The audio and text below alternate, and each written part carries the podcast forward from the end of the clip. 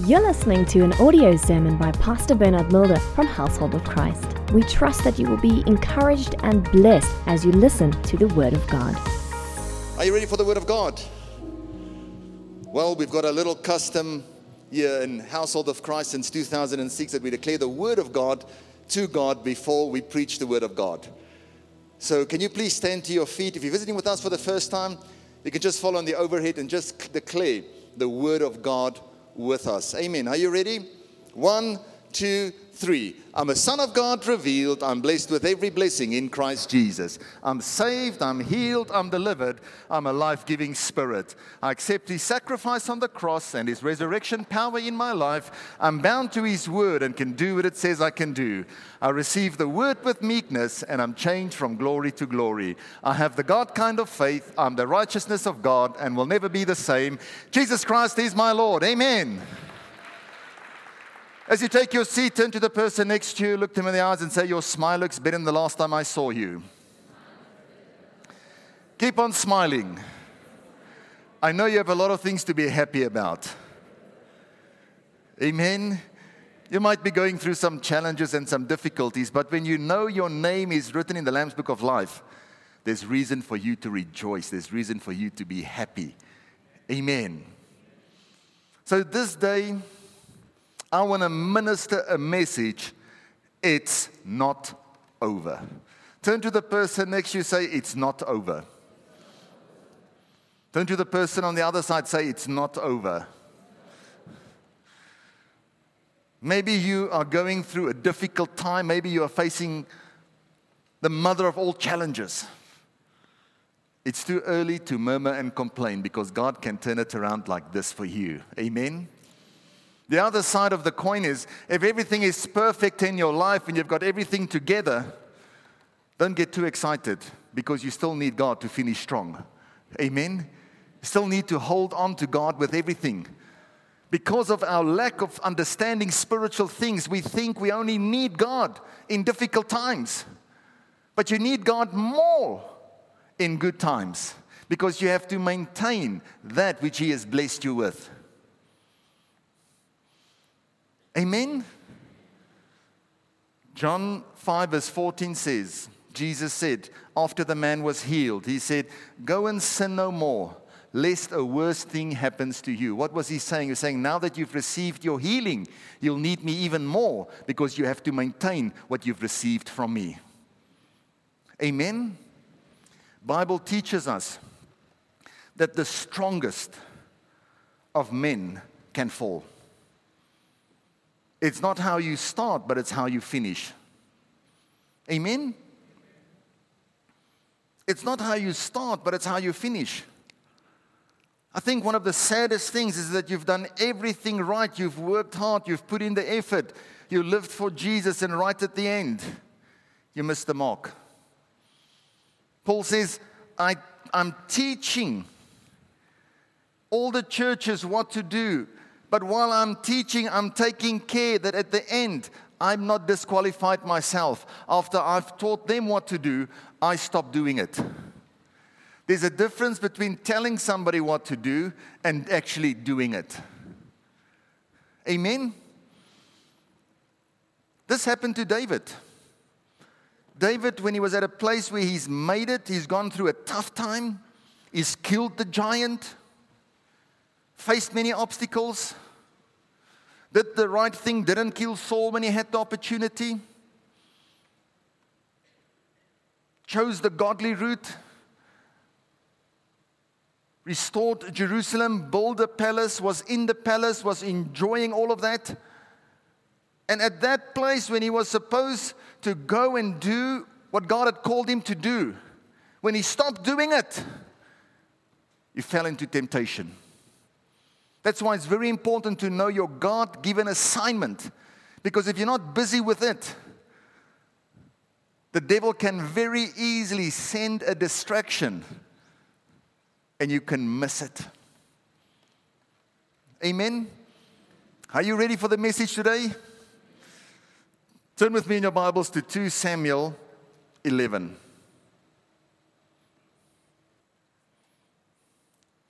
Verse 1. It happened in the spring of the year, at the time when kings go out to battle, that David sent Joab and his servants with him, and all Israel, and they destroyed the people of Ammon and besieged Rabbah. But David remained in Jerusalem. I mean, just here already you can see the red lights. The Bible says, at the time when kings go out to battle, David stayed at home. His assignment was as a king to go out to war. It was actually a time in his life when he had to go out to battle, go to work. I think many of you would agree that the marketplace is a battlefield today. If you're in business, it's war. You have to go out and fight for that business to get it. What's interesting here is David gave command to Joab to go. David's palace was the highest level in Jerusalem, on the highest hill. Amen? He was the king after all, so he could stay there. His palace looked down on all the other houses.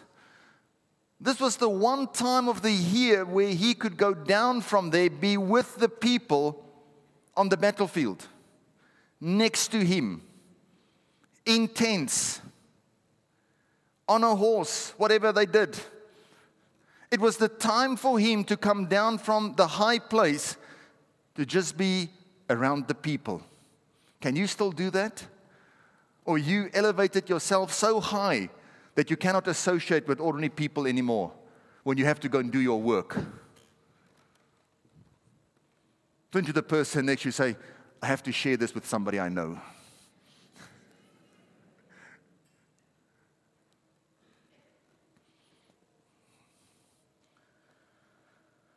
Verse 2 Then it happened one evening that David arose from his bed and walked on the roof of the king's house.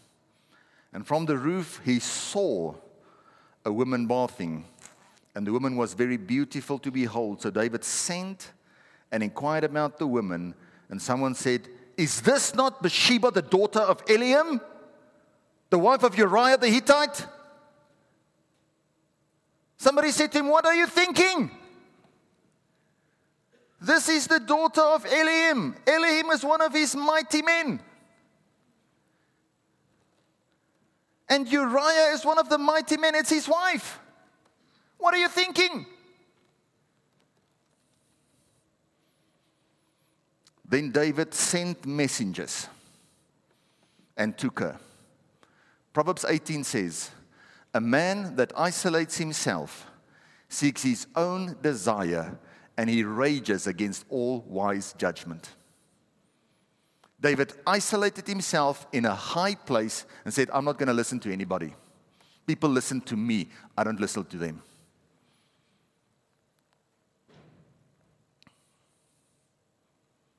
Then David sent messengers and took her, and she came to him, and he lay with her, for she was cleansed from her impurity, and she returned to her house, and the woman conceived.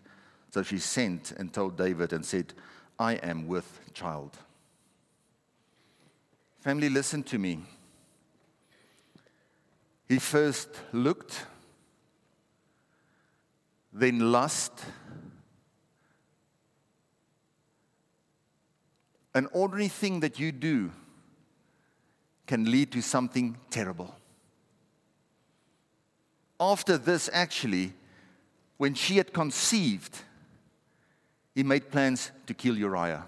He first invited him and said, Ah, buddy, you're one of the mighty men. Come, I, I want to hear what's going on on the battlefield. He would have known what was going on the battlefield if he was on the battlefield. Now he's starting to cover up. Came and ate with him. He says, Go to your wife. He says, No, I'm not going to do that. How can I be with my wife, with my family, if all my friends, all the mighty men, the soldiers are on the battlefield busy fighting? The next night, David says, Well, I've got a plan B. Let's get the man drunk. Now he's escalating with a sin. Let's get him drunk. Got him drunk, he still would not do that. Then David said, Okay, well, now I'm going to take things into my own hands. He wrote a letter. So it went from just looking to lusting to writing a letter to have a man killed. You know what's the sad thing with sin? You never realize the seriousness of the consequences until it's done. Think about Adam and Eve. All they had to do is be in the garden, not eat from one tree, and they could every evening, they'd walk with God, hear God's voice. They just, it's one thing they shouldn't do. But when they ate off that tree and they sinned, what happened? Pah! Now suddenly, man, you're going to have to work. It's going to be tough.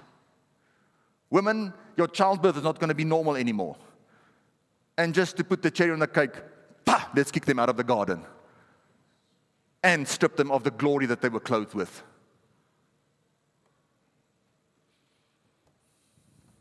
Turn to the person next to you and say, Sin is not your friend. Sometimes we do things and we think, oh, it's nothing. Sin, killing, stealing, and destroying is what Christ came to destroy, but that's what the devil wants to establish in your life. The devil came to kill, steal, and destroy. Christ came to bring life and life in abundance. He came to turn it all around.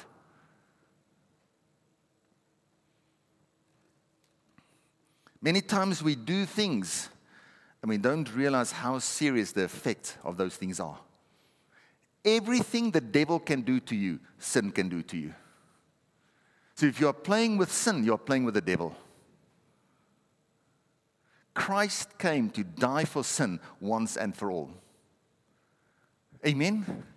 Wow, but it's quiet. Turn to the person next to you, say, It's not over. Turn to the person on the other side, say, It's not over. Do you know what's the good news? 2 Samuel 12, verse 1. After all this has happened, the Lord sent Nathan the prophet to him. He said to him, David, you've messed up. Tells the story about a poor man. You know the whole story. Tells the story about a poor man. Had one lamb and the other man had a lot. And you know how David got angry. He said, This man's supposed to die. And Nathan says to him, David, you are that man. The question I want to ask you do you have a Nathan that can speak into your life? Or have you isolated yourself so much that nobody can speak into your life? Or do you have a Nathan that can give you instruction in righteousness? Turn to the person next to you and say, Do you know a Nathan? Do you know why? Obadiah 1 verse 3 teaches us nobody is as blind as the person that's deceived. The pride of my heart has deceived me. When David isolated himself in his palace at the highest place, nobody can tell me anything. Pride deceived his heart, and the apple of God's eye messed up. It doesn't matter how close you are to God, you can still be tempted. Matthew 4, Jesus, the Son of God, was tempted. It teaches us you can be a son of God as close as Jesus was to the Father, and you can still be tempted. Turn to the person next to you, say, You can still be tempted. So, even if you're a Christian and you've been serving God for a long time, you can still be tempted. Can I talk to Christians that are a bit older that's been serving God for a while? You know how old was David when he messed up here? wasn't in his 20s and wasn't in his 30s or his 40s? It was in his 50s that he messed up. Amen. We have to remain strong and faithful right to the end. Do you know why I'm sharing this message? It's November. Next month is December. Many people, everything that they've worked for, trusted God for, grown spiritually, the whole year, in December with one holiday, they break all of that down by doing stupid things. I know you deserve a holiday. I know you want that holiday. But when you go on holiday, go on holiday with Jesus. And don't go do something that breaks down that which God has been building up this whole year in your life. Amen. People often miss it right at the end. Right at the end. We don't want to miss it right at the end. Amen. You know, when we become strong, it's almost like the Bible warns us The lust of the eye, the lust of the flesh, and the pride of life. Watch out for these things. And when people get it right with the lust of the eye, they've got eyeball control, like a Job making a covenant with their eyes and they don't even look upon a virgin. Lust of the flesh, they start to manage the flesh. And once they get those two things right, guess what creeps in? Pride. I'm so proud of myself now that I've managed these things. So proud of myself that I've become such a humble person. and we step into the trap of the enemy. Turn with me in your Bibles to the book of 2 Kings 18. I want to show you here a king, Hezekiah. When the Bible talks about Hezekiah, the Bible says there's been no king before Hezekiah and no king after Hezekiah that served God with so much commitment and loyalty as Hezekiah. Wow. Imagine somebody says, Marius, nobody before Marius and nobody after Marius have ever served God like Marius. It's like, yo, that's like serious stuff. Written in the Bible for us to read forever. Listen here what the Bible says about him. 2 Kings 18, verse 1. Now it came to pass in the third year of Uzziah, the son of Eli, king of Israel, that Hezekiah, the son of Ahaz, king of Judah, began to reign. He was 25 years old when he became king. Young people, you can be 25 and you can do things right. You don't have to say, I'm going to wait until I'm older, then I'm going to do it right. He was 25 years old when he became king. His mother's name was Abi, the daughter of Zechariah and he did what was right in the sight of the Lord, according to all that his father David had done. Wow, that's good news. Eh? God does not consider your past in determining your good future. Amen. He removed the high places and broke the sacred pillars, cut down the wooden images, and broke in pieces the bronze serpent that Moses had made. For until those days, the children of Israel burnt incense to it and called it Nehushtan, he trusted in the Lord God of Israel, so that after him was none like him among all the kings of Judah, nor who were before him. For he held fast to the Lord. He did not depart from following him, but kept his commandments which the Lord had commanded Moses. The Lord was with him. He prospered wherever he went, and he rebelled against the king of Assyria and did not serve him. Wow, this guy ticked every box. One of the things that he did that a lot of other kings did not do is he dealt with the high places. He dealt with the high places and the sacred pillars. The question that I want to ask you what high places have you got in your heart, in your life, that you've not dealt with? Sacred pillars that nobody can touch. You know what I'm talking about? When somebody come and they say, "Can we talk about your temper?" What temper? Just leave it. Sacred pillar.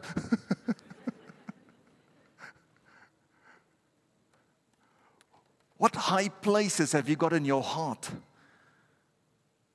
Every area you've surrendered to God, but this one area, God, just stay out. Just stay out.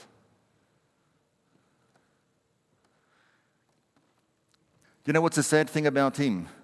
After he had dealt with the high places, the sacred pillars, dealt with everything and served God with all his heart, did not bow the knee to anything, pride slipped into his heart. Pride slipped into his heart.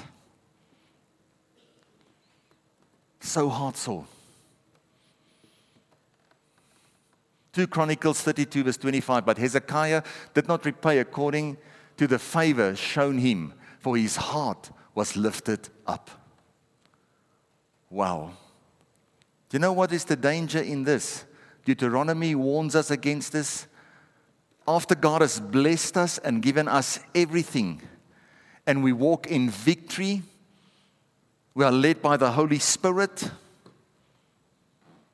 we're doing everything right you're serving, you are committed. Pride can slip into your heart. I've become such a great Christian. I'm so good. They're so weak. You mean you're battling with that? Oh, shame, man.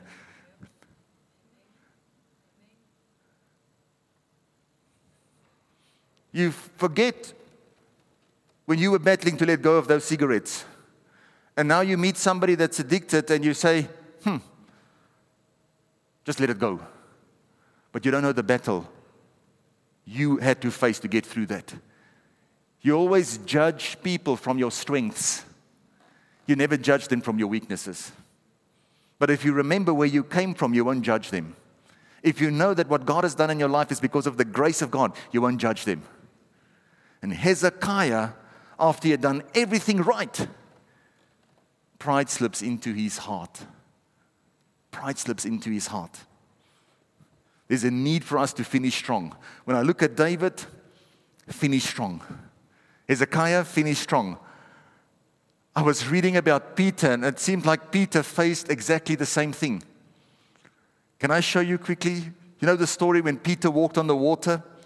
The Lord just showed me something there. Turn to the person next to you say, It's not over. Say, if the Lord can help Peter, I know he can help me. Amen. Peter's one of the disciples that always give me hope. Do you have people in the Bible that gives you hope? Peter gave me hope. Because Peter messed up so many times. The one minute Peter is being led by the Holy Spirit, he's saying, Jesus, you are the Christ. You are the Messiah. And Jesus says to him, You know, you didn't figure this out yourself, Peter. My Father in heaven revealed this to you. You are connected with heaven. Heaven has revealed this to you, Peter. You're a spiritual man. Wow. Same chapter gets rebuked by Jesus. Satan, get behind me. now he's rebuking Jesus. Amen? We can ask Jesus questions, but we can never question God. Amen? The next minute here, he's walking on water. The next minute, he's chopping off somebody's ear. The next minute, He's saying, I don't know Jesus. Who is he? And he hears the rooster crow three times. And then the Lord says to him, Peter, do you love me? Amen. That's why it gives me a lot of hope because sometimes we all mess up a little bit. Amen. So let me read here. I'm reading from verse 24. But the boat was now in the middle of the sea, tossed by the waters, so the wind was contrary tossed by the waves. Have you been in a situation where it feels like waves are tossing you around this way and that way? Verse 25. Now, in the fourth watch of the night, Jesus went to them walking on the sea, and when the disciples saw him walking on the sea, they were troubled, saying, It is a ghost. And they cried out for fear. You know, when I read this, I realized sometimes we don't recognize Jesus in the storm. Sometimes when we're in a storm, we don't recognize Jesus. The second thing here is they says it, it's a ghost. That means Jesus must have been so far away that they couldn't recognize him. Because if he was, I always thought he was like next to the boat when they were talking to him. But the fact that they couldn't recognize him means that he was far away. It's far away. It's on his way to them. They saw it, but they thought it was a ghost. If, if you see me walk, you know my, that's me. But they couldn't even recognize his walk. That's how far he must have been away. But immediately Jesus spoke to them, saying, Be of good cheer, it is I, do not be afraid. And Peter answered him and said, Lord, if it's you. So there's still doubt. He's still questioning is it really him? Cannot be sure that it's his voice. It sounds like him, but I'm not 100% sure because he's quite a distance, but he's on his way. And Peter answered him and said, Lord, if it's you, command me to come to you on the water. So he said, Come. And when Peter had come down out of the boat, he walked on the water to go to Jesus. So he is going to Jesus.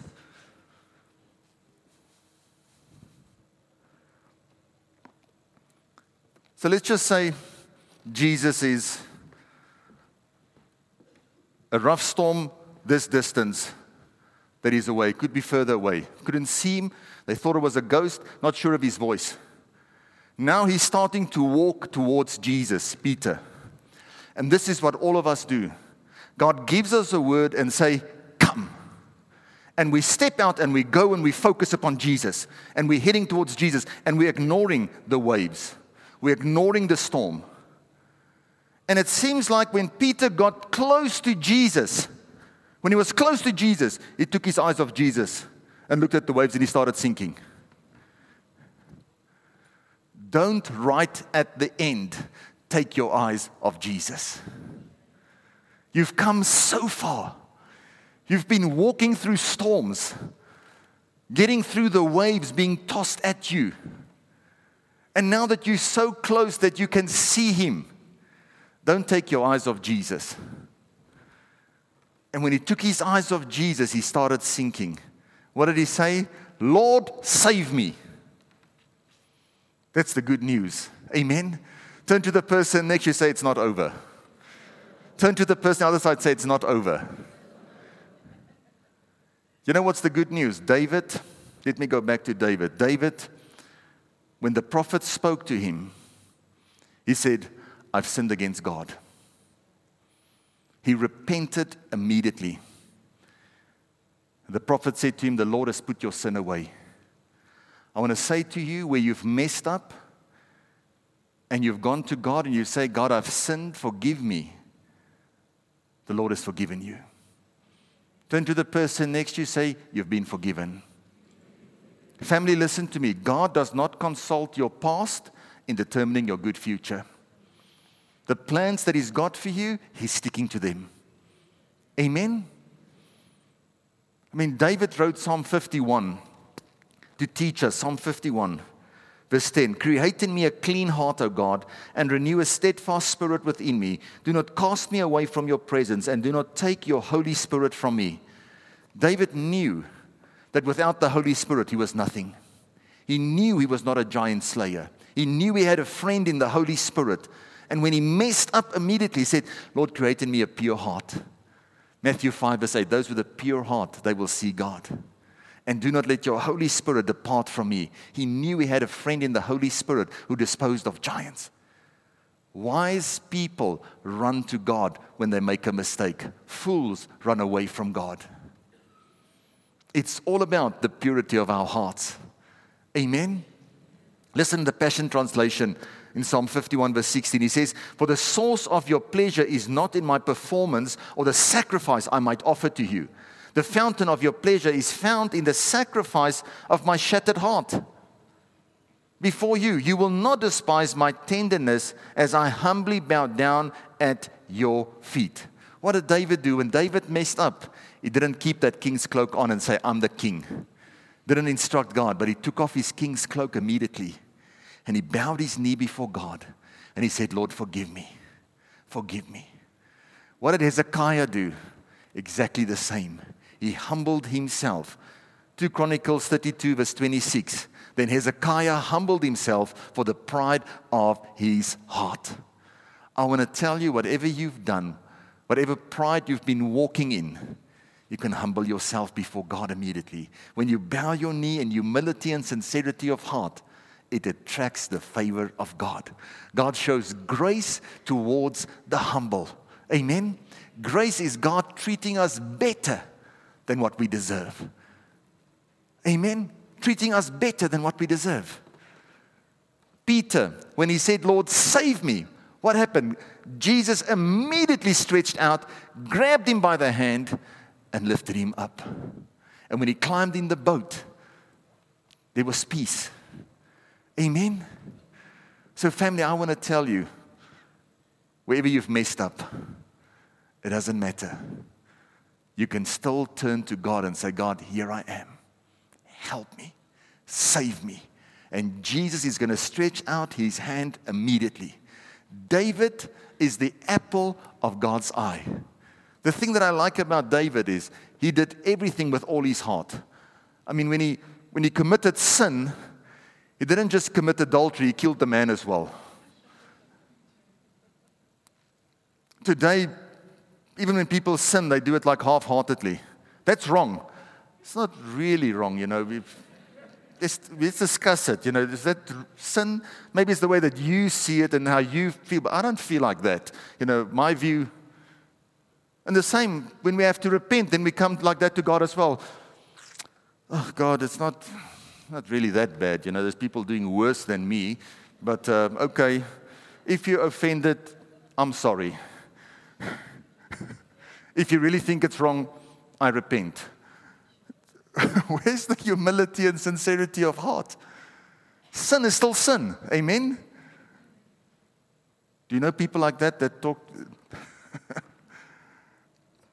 God requires of us an upright heart, humility and sincerity of heart. There's not a sin that God cannot forgive. Whatever you are facing, whatever you've been going through, it's not over.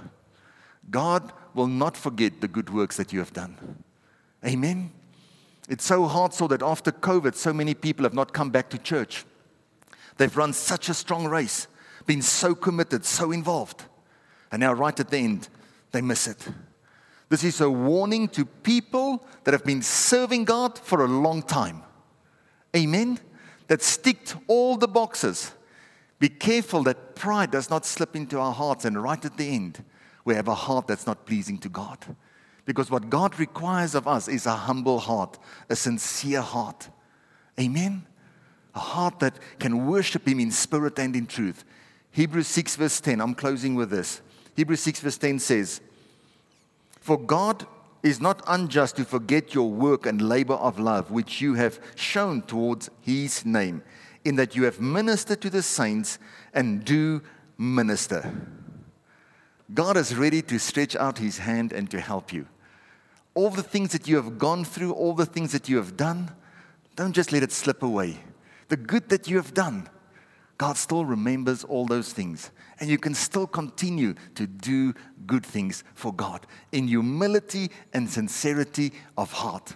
Amen.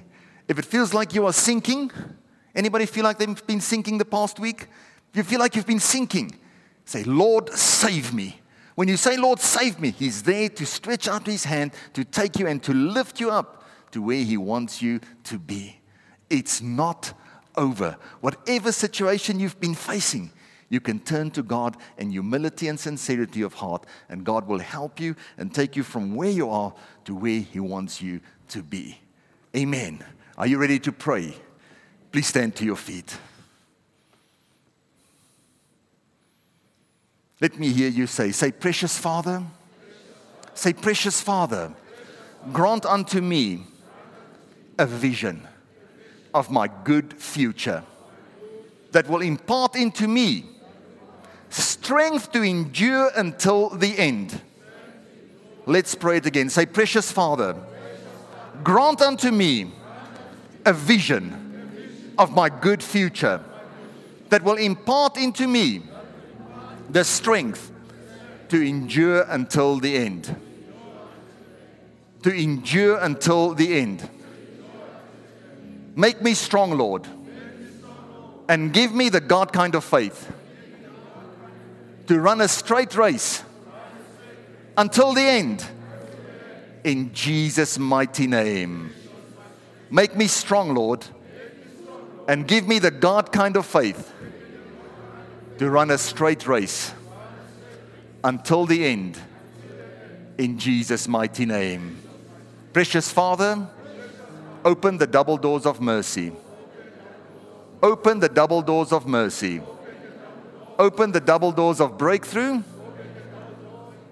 in every area of my life. In Jesus' mighty name. Grant unto me a humble heart Grant unto me a humble heart, a sincere heart that will attract the grace of God. Position me, Lord, so that you will be interested in whatever I say, whatever I do, in Jesus' mighty name. Say, position me, Lord, so that you would be interested in whatever I say, whatever I do. Amen. Give the Lord a hand.